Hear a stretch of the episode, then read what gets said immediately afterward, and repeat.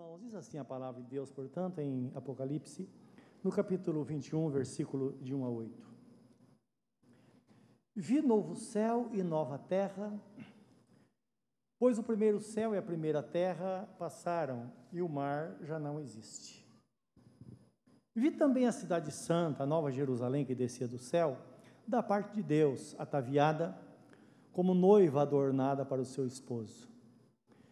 Então ouvi grande voz vinda do trono, dizendo: Eis o tabernáculo de Deus com os homens.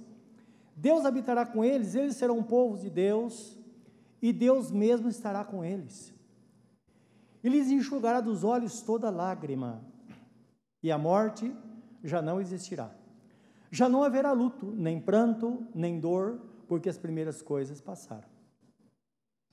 E aquele que está sentado no trono disse: Eis que faço nova todas as coisas. E acrescentou: Escreve, pois essas palavras são fiéis e verdadeiras. E disse-me ainda: Tudo está feito. Eu sou Alfa e Ômega, o princípio e o fim.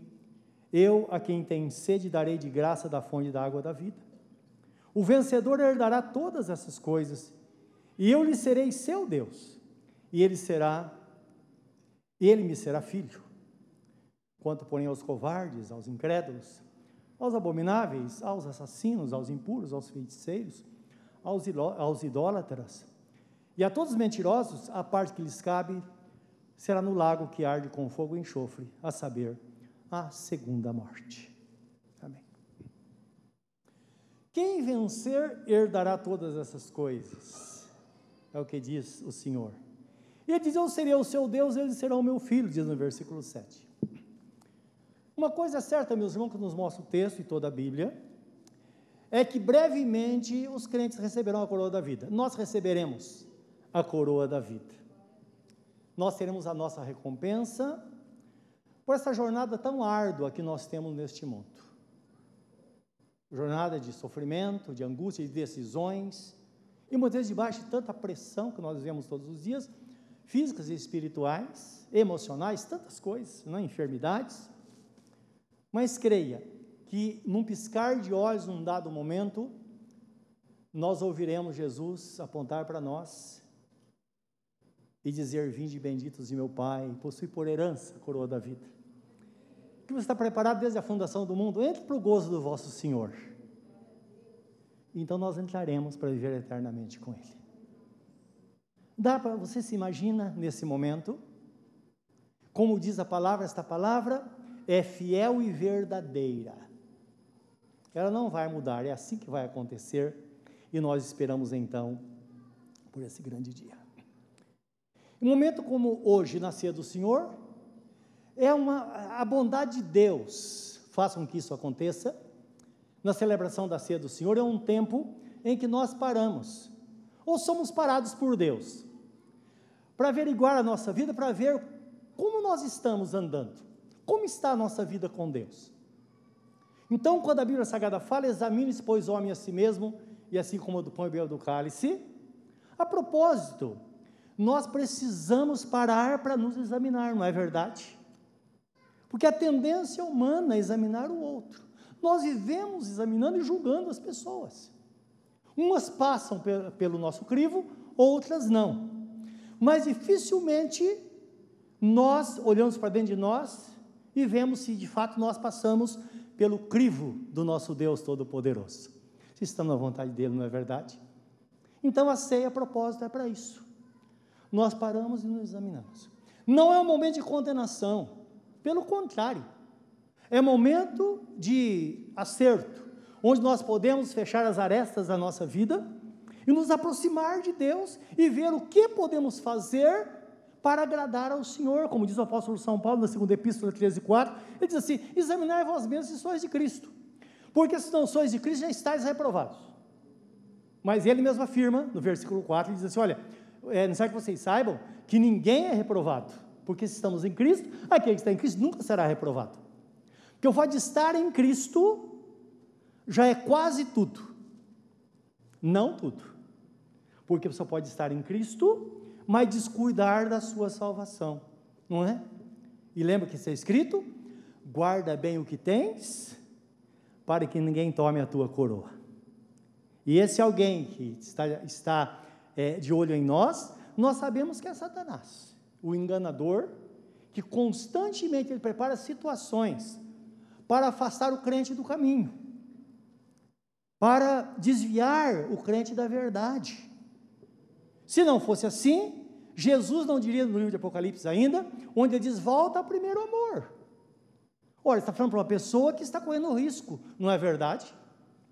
Então nós precisamos nos manter firmes, como disse Jesus: aquele que permanecer até o fim, esse será salvo. Agora, isso é maravilhoso que nós vemos na Bíblia Sagrada, o texto que nós lemos.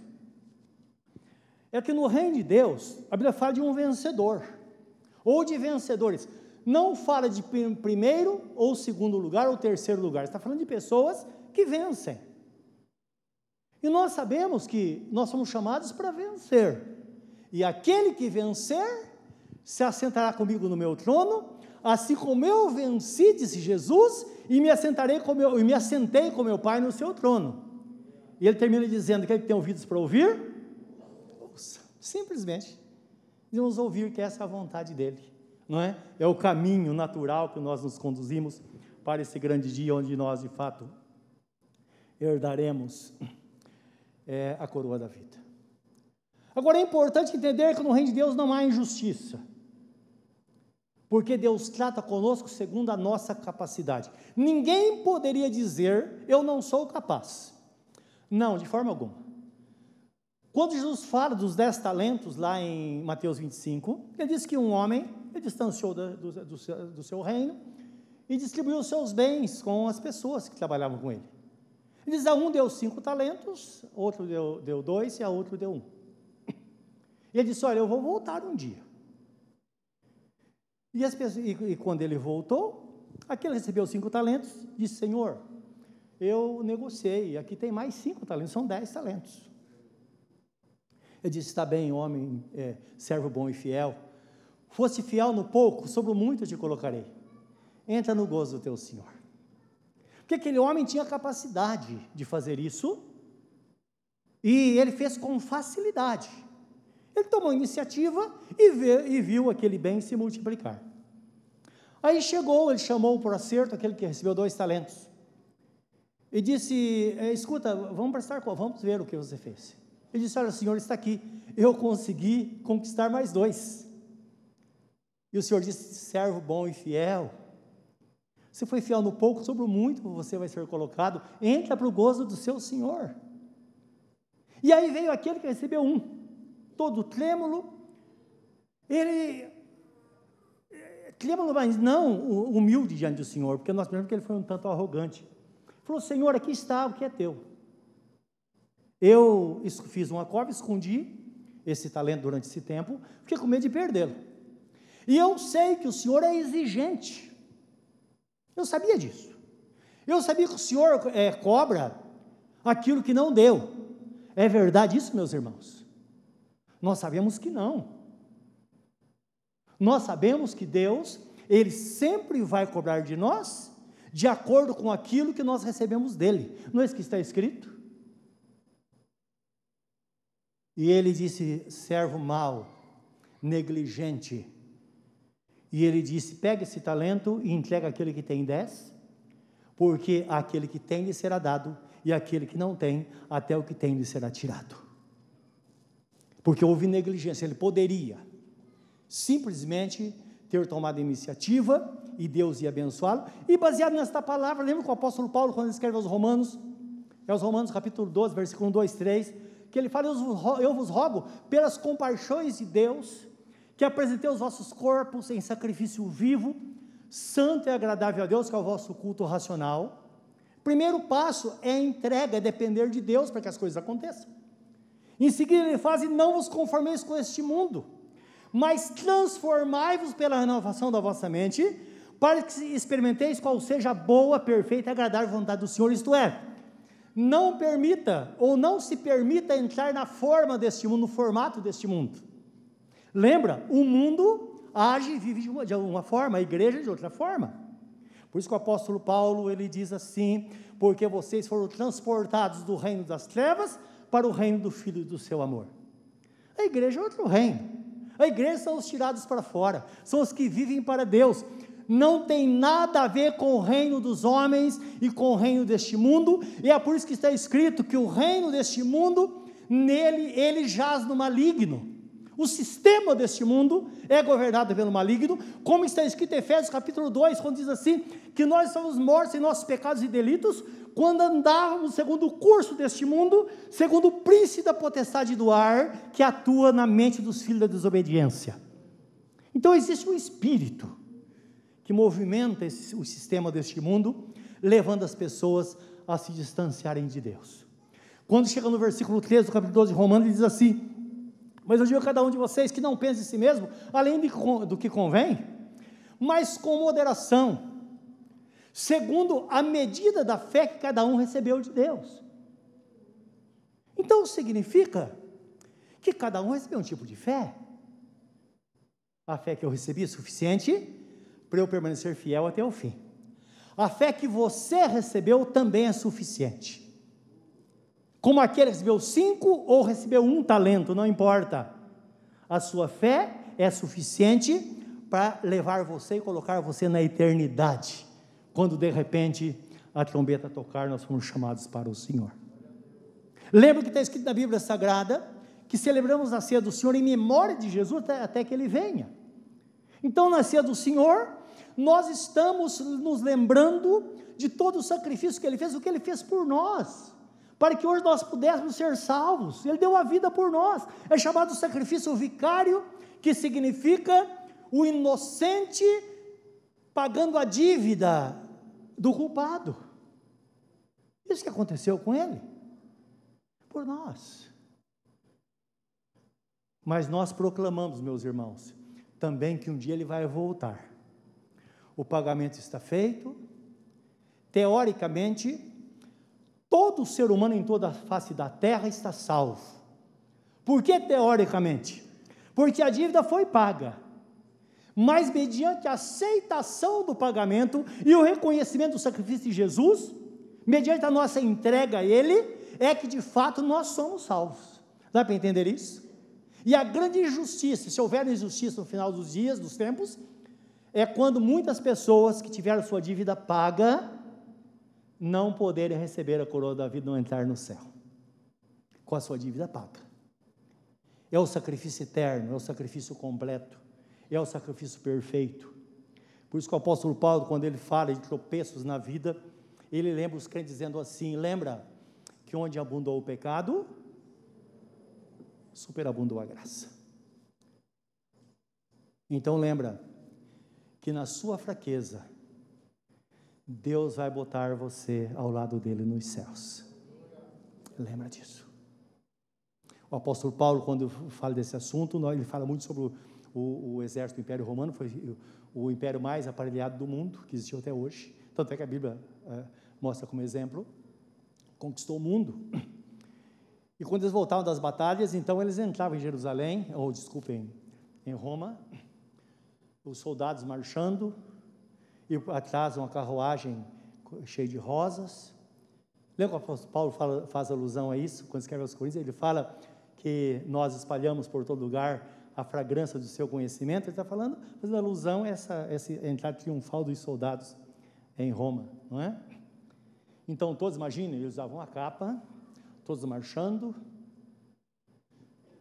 Agora, debaixo daquela capa existia muitos, muitos tipos de soldado. Ali tinha soldados, alguns que perderam a mão na guerra, outros perderam o braço, ou tinham outros defeitos físicos, outros emocionalmente destruídos, mas lado a lado, um ancorando o outro, e eles entravam todos vitoriosos em Roma. E é interessante isso, né? Porque assim nós vamos entrar nos céus. Eu imagino quando muitos de nós, quando chegar lá, vai dizer: Ufa, cheguei, não é? Que alívio vai ser. Isso pela misericórdia de Deus, pela graça de nosso Senhor e Salvador Jesus Cristo. E lembra que Deus sempre vai dar essa provisão aos seus servos. Nós vemos no, no, no Salmo 23, quando o salmista fala: O Senhor é meu pastor e nada me faltará. Então, de fato, por ele ser o nosso pastor, nós sempre teremos o suprimento necessário para a nossa vida todos os dias. E volta atrás, vê se um dia Deus se deixou na mão. Nunca nos deixa na mão. Você vai estar ali. Fazer alguma coisa que nós não entendemos, depois nós descobrimos que deveria ser como foi. Até porque foi determinado por Deus que de fato todas as coisas contribuem juntamente para o bem daqueles que amam a Deus. Então, o conjunto das coisas. Tudo o que acontece vai contribuir para o nosso crescimento, vai nos preparar para aquele grande dia. E nós bem sabemos que tudo de fato acontece no momento, começa a acontecer a partir do momento que nós tomamos, tomamos a decisão. Nós entendemos que Jesus morreu por nós e entendemos também que nós precisamos entregar nossa vida a Ele. E se você está aqui não importa quanto tempo. Se você não entregou sua vida para Jesus, fica esperto. Precisamos entregar nossa vida a Ele. Porque a todos quantos o receberam, deu-lhes o poder de serem feitos filhos de Deus, a saber aqueles que creem no seu nome. Olha, você crê? Faça uma entrega a Ele. Não fique em cima do muro. Porque nós podemos ter grande surpresa naquele dia, se nós não definirmos de fato a nossa salvação não é? Lembra que é muito difícil a pessoa tentar ter um cristianismo assim, ah, no anonimato. Nós precisamos assumir nossa vida cristã, porque depois do que Jesus fez por nós, o mínimo que Ele pode, pode exigir é que nós realmente proclamemos o Seu nome, sem medo, e vivamos intensamente para Ele. E com a sinceridade no nosso coração, porque eu sei que tem pessoas que têm certa dificuldade na vida cristã, nós bem sabemos disso. Eu têm até medo. Eu sei de pessoas que chegam no trabalho, por exemplo, entra no novo emprego, ela tem medo de dizer que é cristã, porque ela vai dizer, e, e se der qualquer coisa errada aqui? De repente vão começar a me julgar. Não tenha medo. Meus irmãos, todos nós temos fraquezas. A questão é estar em Cristo ou não estar nele. Seja um crente para valer. Faça o melhor para o Senhor. Como o apóstolo escreve, eh, aos Coríntios, capítulo 4, 5, ou 5, 4, ele fala assim: Nada julgue antes do tempo, até que venha o Senhor. É o Senhor que sabe todas as coisas. O qual trará as coisas ocultas das trevas. Então cada um receberá a sua recompensa segundo o desígnio do seu coração. O desígnio é um firme propósito. O importante é você ter o propósito de servir a Deus de todo o seu coração, em meio às fraquezas. Talvez você chegue lá na presença de Deus escorado em alguém. Não tem problema, o importante é que você chegue lá para receber a coroa da vida naquele dia. Amém? Vocês, meus irmãos, estão entendendo? É assim, nisso se manifesta a graça e a misericórdia do Senhor. Nós sabemos que quando o chamado de Deus faz sentido a nós, é o momento que nós devemos dizer sim, responder esse chamado. No livro de Romanos, capítulo 8, versículo 28 a 30, o, o texto começa dizendo assim: que de fato todas as coisas contribuem juntamente para o bem daqueles que amam a Deus, daqueles que são chamados segundo o seu propósito, porque dentro do plano de Deus aprove a Ele colocar Jesus como primogênito entre muitos irmãos, isto é, formar uma família.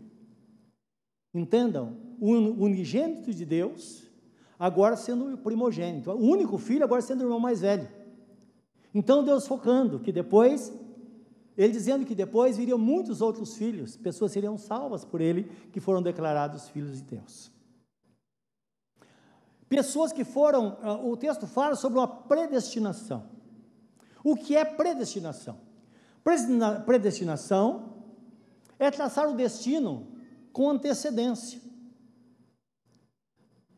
No passado remoto, o nosso Deus, ele predestinou-nos à salvação em Cristo Jesus.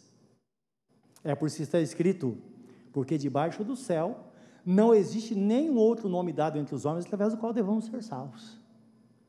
É só Jesus, é através de Jesus que nós somos salvos. Isso foi feito por Deus.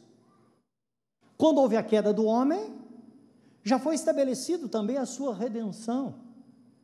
Então o texto fala que aquele a quem Deus predestinou também chamou. Então a pregação do, do Evangelho nada mais é do que um chamamento. É Deus dizendo: olha, vem, é o momento. E Deus usa muitas maneiras para nos chamar. Eu lembro antigamente, no, no, nesse trem que passa aqui em Ferraz, as pessoas pregavam no trem. Então, todos os dias pela manhã, tinha alguém lá falando. Muitas pessoas, não, às vezes, não tinham entendimento do que estava falando. Pessoas que não conheciam nada da Bíblia, a gente percebia, mas eles falavam, eles pregavam. Mas a gente via entre aquelas situações algumas palavras que deviam ser, ser até rejeitadas, mas no meio a gente via alguma, a gente percebia Deus chamando. Deus dando uma palavra segundo a compreensão daquele que ouvia. Dá para entender isso? É Deus dizendo, filho meu, dá-me o teu coração. É Jesus dizendo, vem a mim, você que está cansado e oprimido, eu vou te aliviar. Eu sou o caminho. O apóstolo Paulo, escrevendo aos Coríntios, na primeira epístola, quando ele fala que somos novas criaturas, porque estamos em Cristo, ele dizia: tudo isso provém de Deus que nos deu o ministério da reconciliação, e nós clamamos ao mundo como se Deus clamasse por nós, chamando os homens a uma conversão. Então Deus sempre está usando pessoas para falar conosco e vai nos usar para falar com pessoas, porque Deus age através de nós, não é verdade? Ele usa os seus filhos. A Bíblia Sagrada fala, através do apóstolo Pedro, capítulo 1, versículo 12, fala que Deus, o desejo dos anjos, os anjos queriam fazer isso, mas Deus não deu esse privilégio a eles. Deus deu aos homens, porque está escrito que aprove a Deus salvar aqueles que creem pela loucura da pregação. Isto é, Deus sempre vai usar algum meio, usar pessoas para falar conosco dentro da nossa compreensão, nos chamando para ter uma relação plena com Ele, meus irmãos. É isso que nos mostra a Bíblia Sagrada. E aqueles a quem é, predestinou, então chamou, Ele nos chama.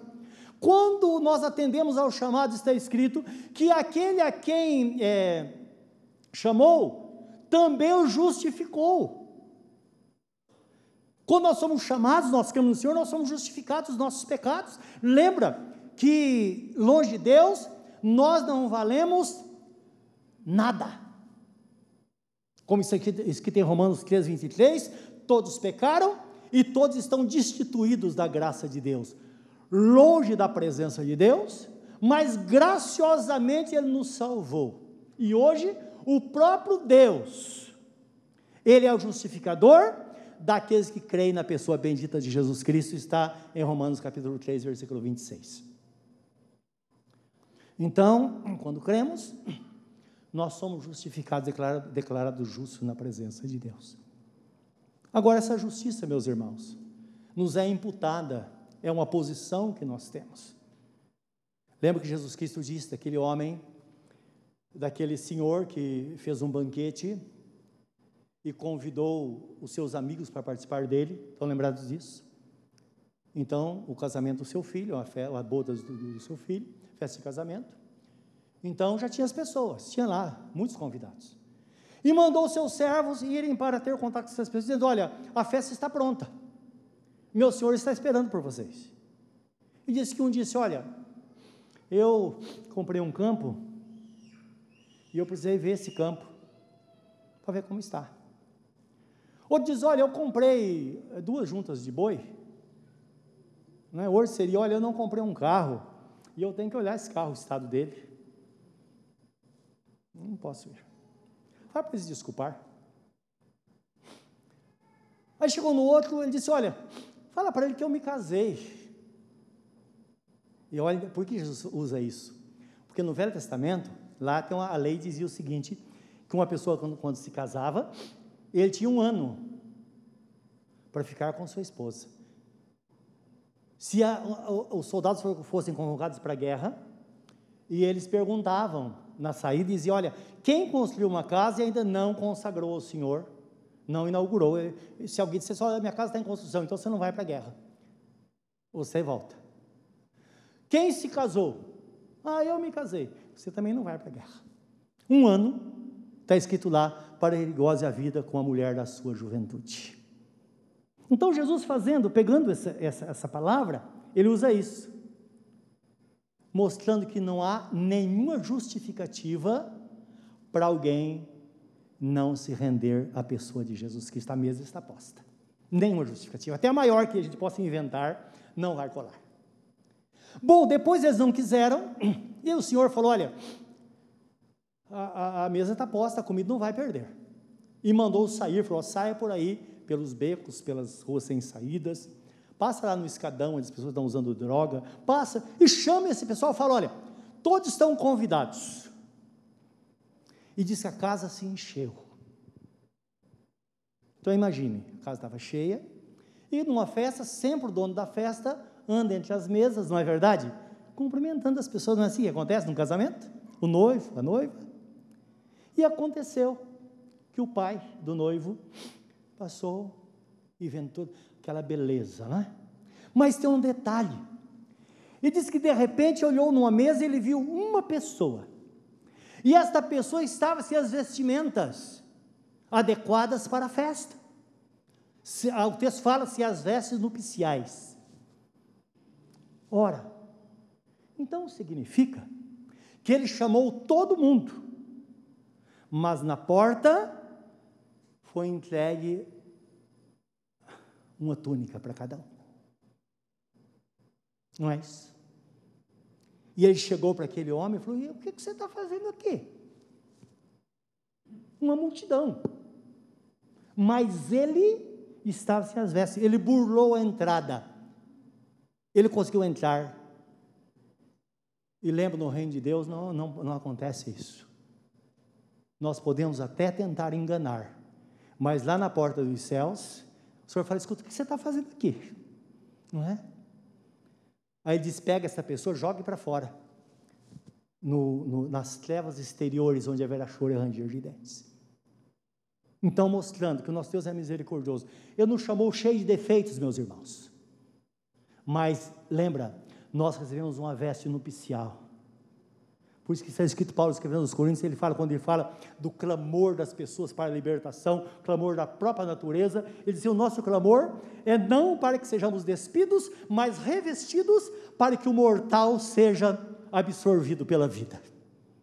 Isto é, a presença de Deus nos cobre. Sempre revestimento indica isso, é algo sobre. Você é um crente, só Deus sabe quem está dentro dessas vestes. Mas não se importe com isso, o importante é que você é uma pessoa crente, você está em Cristo, porque estando em Cristo, o mortal vai ser absorvido pela vida. Naturalmente, com o tempo, as coisas vão acontecendo, e Deus agindo na nossa vida, e nós aprendemos com Ele. Outra hora Ele nos coloca numa posição, Ele mexe conosco, sempre vai acontecer alguma coisa, muitas vezes para nos, libertar daquilo que está aprendendo o que nós vamos entender que isso não acontece naturalmente aos convidados. Entre pela porta. Eu sou a porta, disse Jesus. Se alguém entrar por mim, entrará, sairá e achará pastagem. Eu sou o bom pastor, o bom pastor é aquele que dá vida pelas ovelhas. Entre por Jesus. Passe por ele. Aceite as exigências dele por isso que ele fala em Marcos capítulo 16, versículo 15 a 18, diz assim: é, Ide por todo mundo, pregar o evangelho a toda criatura, quem crer for batizado será salvo, quem não crer será condenado. E esses sinais vão de acompanhar aqueles que creem. Aí fala sobre toda a promessa dele sobre a nossa vida. Deus tem promessas grandiosas para nós, mas precisamos aceitar as exigências do reino, passar pela porta, estar vestido com vestes nupciais, preparados para o grande dia que pode acontecer num piscar de olhos, nós sabemos disso.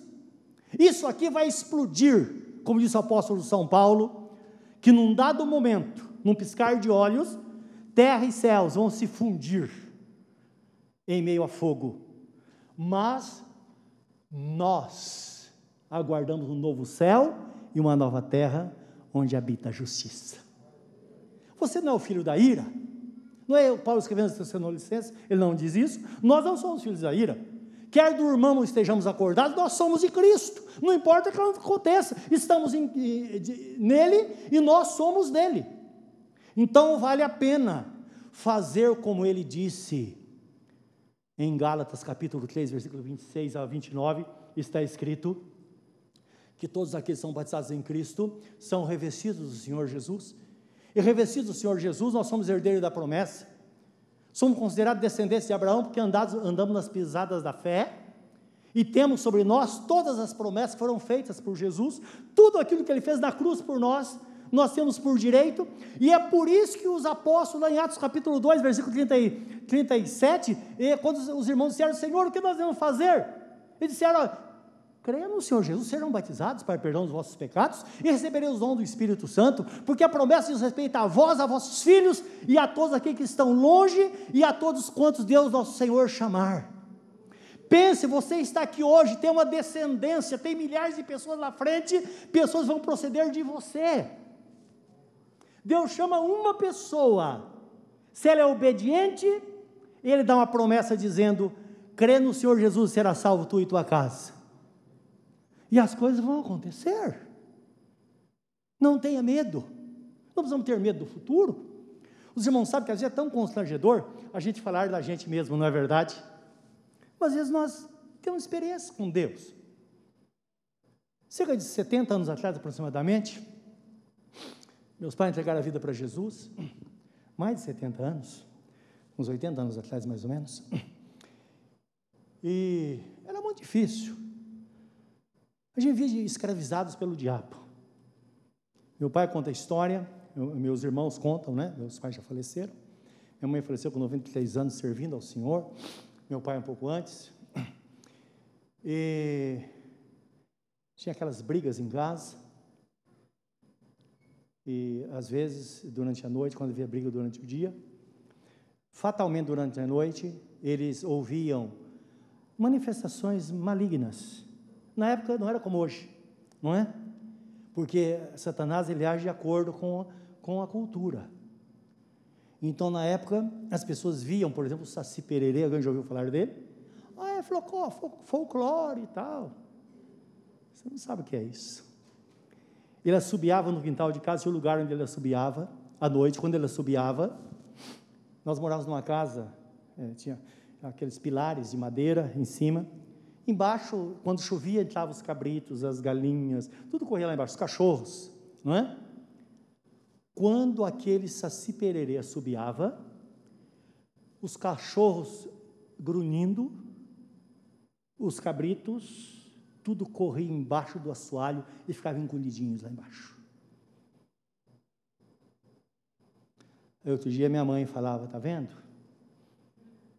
Todas as vezes que havia briga em casa acontecia isso. Até que um dia minha mãe se converteu a Jesus. Meu tio. Meu pai houve resistência, ele continuou ainda e muito resistente ele bebia. Quando criança eu via ele exaltado. Eu lembro de algumas brigas que teve em casa. Não é?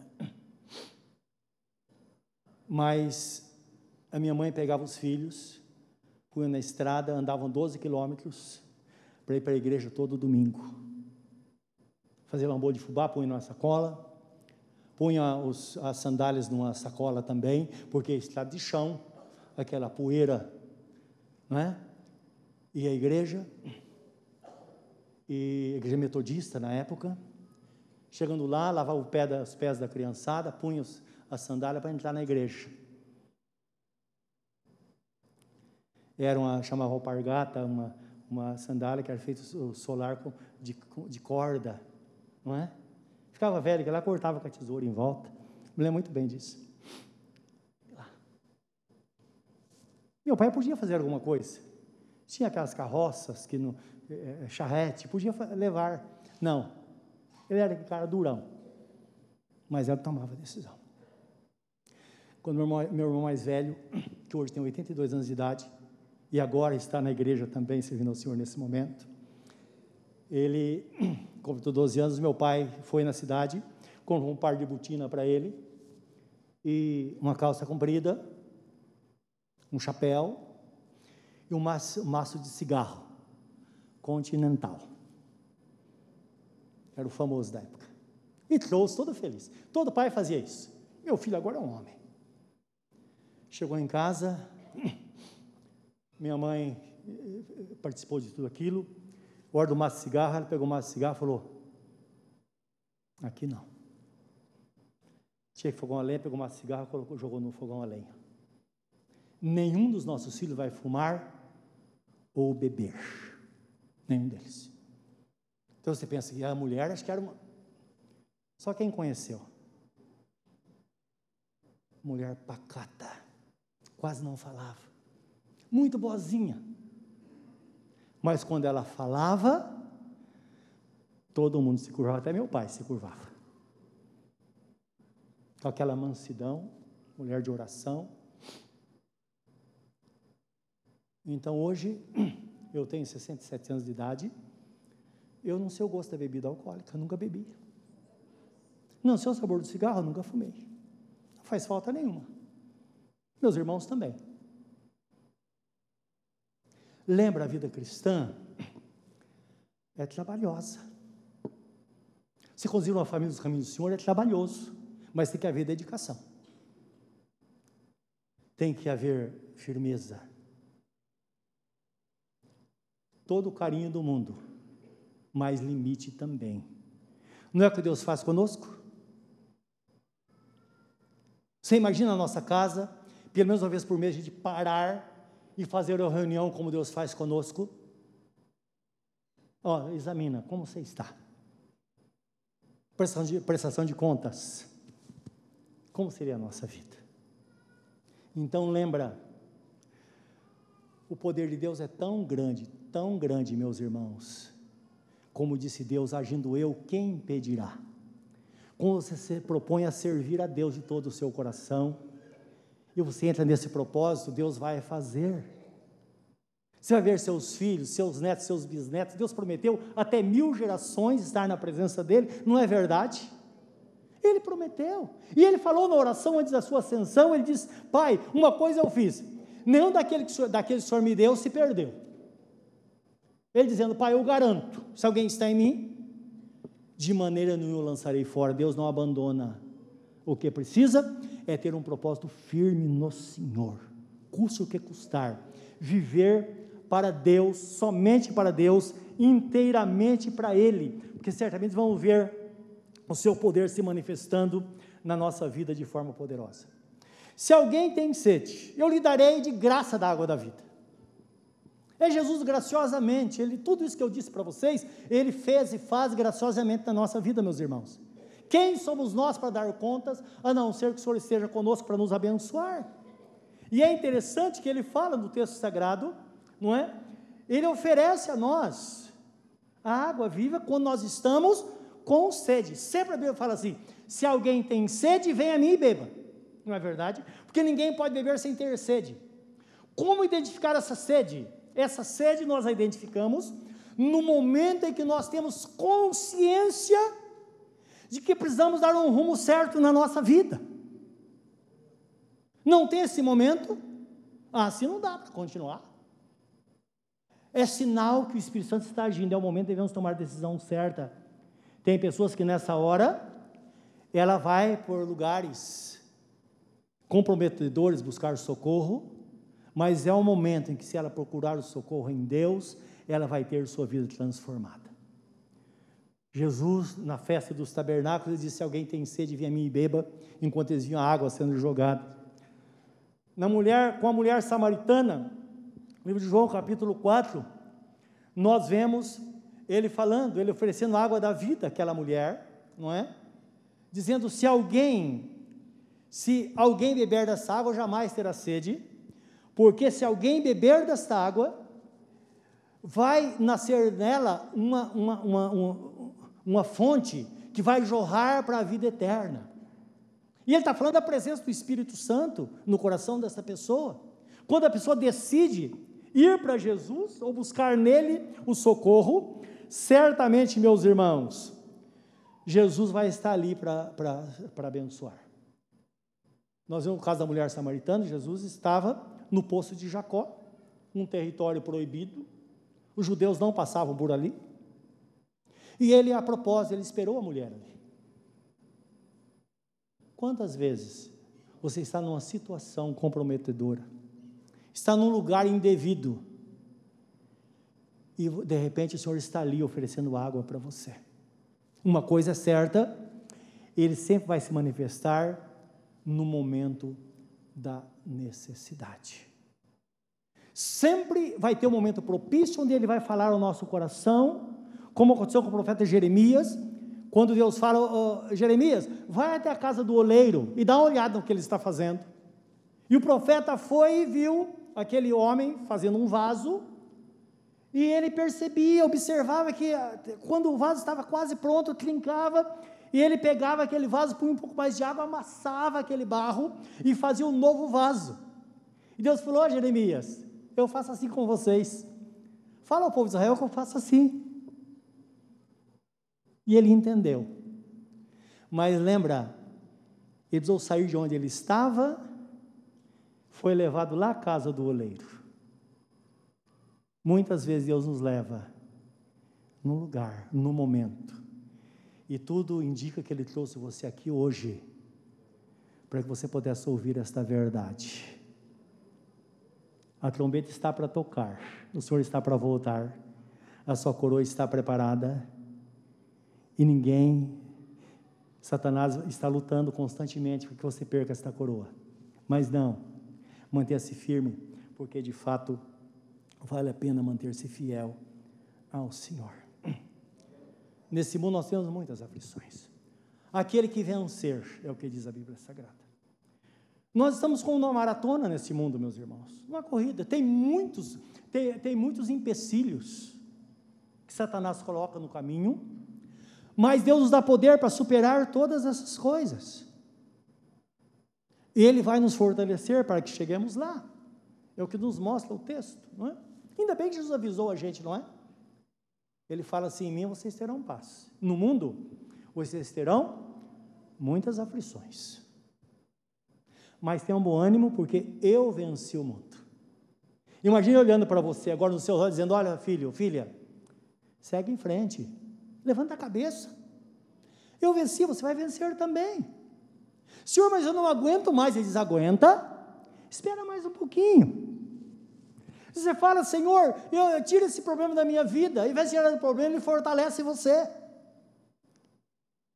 Até que tudo aconteça. Uma coisa é certa, é o que diz a promessa, não é?